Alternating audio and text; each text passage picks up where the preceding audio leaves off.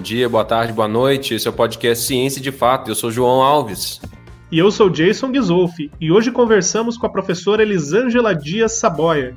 A Elisângela é licenciada em Letras pela Unemate, tem especialização em Educação de Jovens e Adultos e mestrado também em Letras e também pela Unemate. A sua dissertação de mestrado teve como foco uma análise do discurso publicitário. Além disso, ela é autora de um livro chamado Mistérios do Coração. E ela é professora de língua portuguesa e língua inglesa no IFMT do Campo Sorriso desde 2017. Então aumente o volume que a nossa conversa começa agora.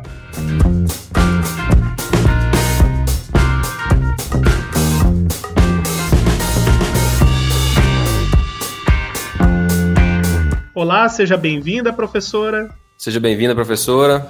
Obrigada. Bom dia, boa tarde, boa noite para todos. É um prazer estar aqui hoje com vocês.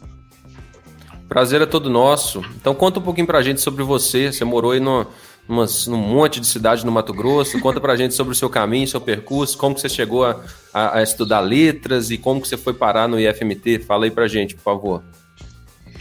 Então, o IFMT é, se tornou uma meta, né, um objetivo profissional há algum tempo.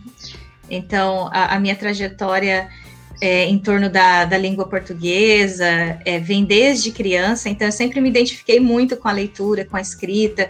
Aos 10 anos de idade, eu iniciei a escrita de poemas, né, escrita de, de um diário. Então, eu ganhei um diário, comecei esse processo de escrita, e, e acredito que isso tenha me conduzido à, à faculdade de letras também, a minha paixão pela língua inglesa sempre estudando e aprendendo de forma autônoma. Eu comecei a estudar inglês com 10 anos também, sozinha, é, utilizando livros antigos de inglês. Então, comecei a aprender inglês é, de forma bem autônoma aí. Então, essa, essa forma de estudar sozinha, né, me conduziu também, tanto a, a língua inglesa quanto a língua portuguesa, me conduziu à faculdade de letras e, e de se tornar professora, né? O sonho de, de se tornar professora. Morei também em várias cidades aqui de Mato Grosso. Minha família se mudava bastante, né, em busca de melhorias de trabalho. Meu pai era soldador, então ele sempre estava em busca de melhorias para a família. Então a gente acabou morando em várias cidades aqui de Mato Grosso. Você nasceu em Mato Grosso? Eu sou mato-grossense, eu nasci em Colíder, interior aqui de, de Mato Grosso, né? Daí o meu sotaque bem caipira, né? A gente fala porta, porteira, esse R bem retroflexo mesmo, né? Uma característica da gente. E por conta de, de alguns paranaenses também que tem na região, né? Lá que eu, que eu moro, bastante paranaense. E, a, a, escolha das suas é, especializações, ela foi pelas opções que tinha na região ou foi um interesse que você buscou a questão de educação de jovens e adultos, por exemplo? Então, a primeira escola que eu lecionei depois que eu terminei a graduação, apesar de eu né, trabalhar como professora desde os 17, 18 anos, é, foi a educação de jovens e adultos. Então, a primeira escola que eu tive contato depois de, de formada, de graduada, foi a educação de jovens e adultos. Foi muito novo para mim, mas eu acabei me apaixonando por essa modalidade de ensino. Daí a opção por fazer a especialização em educação de jovens e adultos na época. É, é muito diferente você ensinar jovens e adultos do que ensinar criança? É muito diferente. Ele é, tem, tem toda, né, um, uma outra metodologia, né, tem toda, todas outras teorias acerca, né, desse ensino para adultos, é, difere bastante.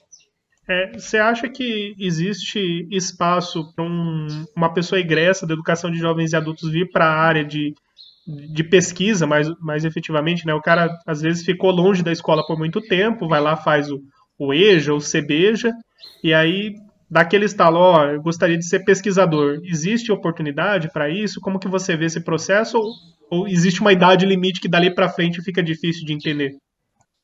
Existe sim, inclusive a gente teve assim na escola na época vários casos assim de pessoas que, que foram para a área acadêmica, que depois de terminar os estudos por meio da EJA, do SEJA, né, que eu cheguei a trabalhar no, no centro também, é, eles ingressaram. Inclusive na, na educação de jovens e adultos a gente tem a presença de vários indígenas também. Então esses indígenas eles acabavam ingressando posteriormente é, na rede é, acadêmica, né, no, no, curso superior e mestrado, e aí ia. Então, é possível sim. Né, a gente teve vários estudantes desta forma lá da instituição. Professora, a, o, o, seu mestrado teve um título que me chamou a atenção: Propagandas e Campanhas Publicitárias, uma proposta de leitura e produção textual. Então, conta um pouquinho para a gente sobre isso. Como é que foi a, a, a sua linha de pesquisa e como que você trabalhou Nisso então, eu tive, eu tive contato com, com esse assunto na graduação. Então, o primeiro projetinho lá da disciplina de metodologia científica, é, nós tínhamos né, que, que elaborar, que pensar em um, um tema, alguma coisa nesse sentido de pesquisa. E na época, eu me lembro que estavam ocorrendo as Olimpíadas, uh, as Olimpíadas de 2004, se eu não me engano. Sydney. Isso, 2004, isso, 2004. Não, não, e não. Me... 2004 2000... foi Atenas. Sydney foi 2000. Atenas foi 2004. E então, devido às Olimpíadas, eu comecei a ver muitas propagandas, né, na TV, propagandas é, em cartaz espalhadas pela cidade também, de, de bebidas e, e outras, e aquilo me chamou a atenção. E uma linguagem muito interessante acompanhada nessas propagandas. Eu falei, por que não? Então, eu levei a proposta para o meu professor na época, ele achou legal e já começou a me orientar. Desse, desse, né, desse tema aí, gerou também o meu projeto de estágio. Então, é, de língua portuguesa, eu trabalhei com esse tema com os estudantes. E eu vi que eles gostaram bastante, eles né, ficaram bastante interessados nas aulas que, que a gente ministrou sobre propagandas. Então, quando eu ingressei no mestrado, eu havia feito até um outro projeto voltado para a literatura.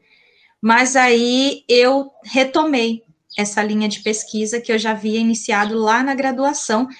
Vai e vem, a, a literatura sempre permeou, né, a sua história. Sim, sempre, sempre, verdade. Eu queria trabalhar com contos maravilhosos, mas aí acabou que eu, esses dias conversando com, a, com, uma outra professora da minha área, eu disse o seguinte: é, a gente da, da, área da linguagem, né, eu não tenho bem uma identidade às vezes, porque eu sou poetisa, eu escrevo, eu passeio pela área, né, da literatura, gosto muito da análise de discurso, essa teoria, e também é, sou apaixonada pela língua inglesa, então a gente meio que passeia em... Já, já escreveu várias... poema em inglês?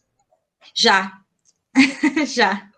Mas isso que você falou é muito da necessidade nossa hoje em dia de, de rotular as coisas, né? A Sim. gente quer rotular, a pessoa é isso, a pessoa é aquilo. Às vezes não, às vezes a pessoa faz um monte de coisa e, e não se define como uma coisa só, né?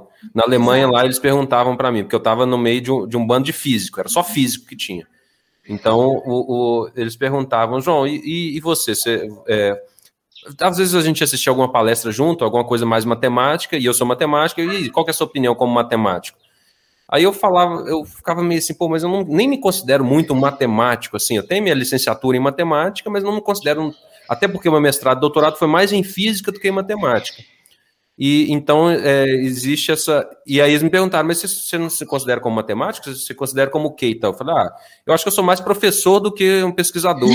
Então, na época eu me considerava mais isso, mas fica ali meio em cima, não sei isso, não sei aquilo, né? Por causa dessa necessidade que não é tão necessária assim, mas enfim. E eu me sinto assim também, João. Eu me sinto mais professora, às vezes, né? Eu penso, apesar de ter passado por um mestrado também, né? A gente tem essa, esses estudos, tem contato com essas teorias, mas eu, eu me sinto muito professora, né? E às vezes a gente tem essa ideia de que professor é, é só professor, não é, não é pesquisador, né? E, e, eu vejo que na sala de aula nós acabamos tendo contato com muita pesquisa, ou às vezes a gente pesquisa muito, só que a gente não desenvolve. Né? A gente tem muitas ideias de, de pesquisa, a gente tem muitos dados, às vezes, ali do ensino, na sala de aula, da nossa disciplina, mas a gente não acaba fazendo aquele projeto, não acaba desenvolvendo, né, uma dissertação, né? academicamente, né, é, é, é, bem interessante isso. E, e como Sim. que você consegue semear nesses jovens, né, nessas gerações novas, essa vontade, que é uma coisa, não é uma coisa muito recente, né, de, de escrever poema, de escrever poesia, né, esse encanto literário. Isso é muito interessante, porque todo ano eu me deparo com, com algumas surpresas. E esse ano, né, trabalhando com, com língua portuguesa nos primeiros, no primeiro ano, quando eu falei da questão da escrita, porque a gente tem, né, também os conteúdos que a gente segue da literatura e tudo mais, e desse processo meu também pessoal para eles, é, eu vejo assim um certo encantamento de alguns, né, de, de, e que muitos escrevem. Isso que é interessante. Depois ali, né, não na aula, mas depois manda mensagem, professora, eu escrevo poema, professora, eu gosto de escrever, eu tenho um diário né? Então, assim, eu acho isso muito interessante. E eu fico pensando, poxa, eles, eles escrevem, né? Eles têm esse, essa sensibilidade também literária, né? Mesmo que às vezes a gente ache que não tem, né? Que eles estão em outra geração, que eles não têm contato com literário, e eles realmente têm. Então começam a falar sobre os livros literários que eles têm contato, que eles gostam de ler. Eu acho isso muito rico. Então, o que, que, que, eu faço? Eu tento incentivar ainda mais, né? Eu tento ficar empolgada, incentivar isso mesmo, né? Continuar escrevendo. Eu, eu vi um, um filme que me, motiv... que me instigou muito a querer ser professor, é o filme Sociedade dos Poetas Mortos. Que é assim, é um filme maravilhoso. Eu até Sim. busquei exatamente a frase aqui que ele menciona, aquela cena em que ele tá pega os alunos e leva para a sala dos troféus, que tem uma foto de um monte de gente antiga, e ele fala, ó, todo mundo, to, todos esses aí são é, hoje em dia são comida de verme.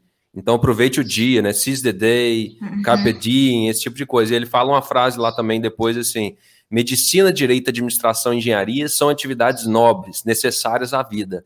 Mas poesia, a beleza, o romance, o amor, essas são as coisas pelas quais vale a pena viver. Eu achei isso muito legal no filme, né? e, e, tem muito disso que você está falando. Né? Essas coisas são, são muito interessantes também, são mexem muito com a gente. Sim. Vai, pra, vai mais para o nosso emocional, né? Nossa questão pessoal mesmo. E, e você escreveu um livro, né? E como que foi essa experiência de publicar? É, nem, nem todo mundo que trabalha com pesquisa publica livros é, literários, né? Romance, no seu caso, uma, uma coleção de, de poemas. Como que foi essa experiência? Quais foram os passos que você seguiu para chegar a publicar o seu material? Então, eu sempre, como eu disse, né, eu sempre escrevi, mas é, durante a graduação eu comecei a produzir mais poemas e, e aquela vergonha, né, de divulgar o seu material, porque eu vejo isso muito nos estudantes também. Ah, professor, mas não é bom. Tipo, eu escrevi um poema aqui, eu escrevi um texto, mas não tá bom. É, ele mesmo se autocritica já, né? Antes de. E, e, isso a gente tem com a gente também. Então eu olhava e falava assim: ah, mas não ficou bom ah, não é bom, jogava fora, né? Alguns eu guardei. E agora, no momento, né, o ano passado, momento de pandemia, eu já tive fases que eu escrevi mais, fases que eu parei totalmente de escrever, depois eu voltei novamente. Então, durante a pandemia, eu pensei, por que não publicar, né, esses poemas, já que estamos, assim, num momento tão, né, emocionalmente tão difícil e, e, e eu, eu gosto, né, e talvez algumas pessoas gostem de ouvir um poema, de ler um poema nesse momento, né, que estamos tão sensibilizados. E aí eu entrei em contato com a editora. Eu já havia entrado em contato com algumas editoras há alguns anos, mas não obtive resposta de nenhuma na época. E, e aí dessa vez a editora me respondeu. E aí eles analisaram o material e a gente começou a conversar para a produção desse livro. Então a gente começou a conversar acho que em abril, se eu não me engano, e o livro foi publicado em novembro. E tem todo o processo, né, de revisão e tudo, mas foi foi o primeiro livro. Então eu tirei um pouco aquela questão, ah, o que vão pensar, o que vão achar. Simplesmente apreciem, né? Então foi essa a questão. O, o, deixa aí o jabá. O nome do livro e editora, qual que é? É, a editora é Carline Caniato, de Cuiabá, e o nome do livro é Mistérios do Coração. Então, para você que acompanha pelo YouTube, o link nós vamos deixar na descrição do vídeo aí para você localizar o livro da professora Elisângela. Então, professor, a gente está chegando no final aqui da nossa conversa. Você queria deixar, gostaria de deixar alguma mensagem final para os nosso, nossos ouvintes, espectadores? Eu vou falar então um poema, uma frase da Cora Coralina, ok? Para deixar como mensagem final. O que vale na vida não é o ponto de partida, e sim a caminhada. Caminhando e semeando, no fim terás o que colher. Obrigada. Obrigado pela sua participação, professor. Muito obrigado, muito obrigado. O objetivo do nosso podcast é ser um programa rápido para aproximar você do universo da ciência. Quer saber mais sobre o assunto tratado aqui hoje? Envie uma mensagem para o nosso podcast nas mídias sociais, arroba podcast Ciência de Fato no Instagram e também arroba podcast Ciência de Fato no Facebook. Se você está nos acompanhando pelo YouTube, escaneie o código aí do lado para se inscrever no podcast e receber no seu celular as notificações sobre os próximos episódios. A primeira temporada está bombando e a gente continua com a nossa prerrogativa de um episódio por semana, toda quinta-feira. Então, até lá!